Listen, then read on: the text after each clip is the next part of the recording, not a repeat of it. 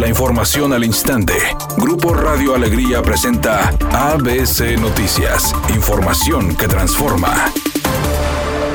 El secretario de Economía y Trabajo, Roberto Rusildi, inauguró el Centro de Innovación Industrial de Inteligencia Artificial que aportará a la recuperación económica de Nuevo León. Dejemos que hagan quienes tienen la preparación las cosas y los gobiernos dediquémonos a ser facilitadores y líderes organizadores de ese gran esfuerzo que hacen muchos. Hoy en Nuevo León tenemos a varias organizaciones trabajando en pro de la tecnología. Por su parte, Héctor González, titular del Centro de Innovación Industrial de Inteligencia Artificial, señaló lo siguiente. Tenemos programas para todo tipo de empresas, desde quienes no saben cómo empezar, quieren incursionar en la inteligencia artificial, quienes ya tienen cierto conocimiento y necesitan desarrollar más capacidades.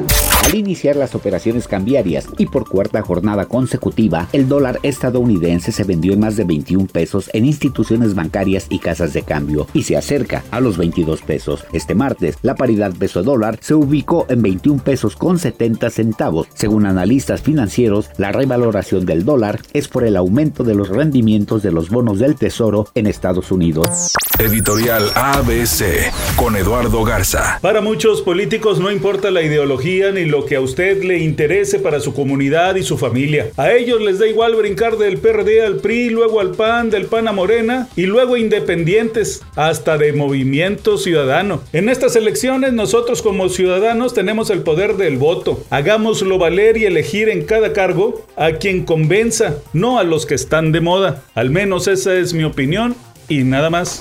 Las grandes actuaciones de Carlos Salcedo con Tigres no han pasado desapercibidas. Tal ha sido el papel del Titán que generó interés en el Houston Dynamo, equipo de la MLS.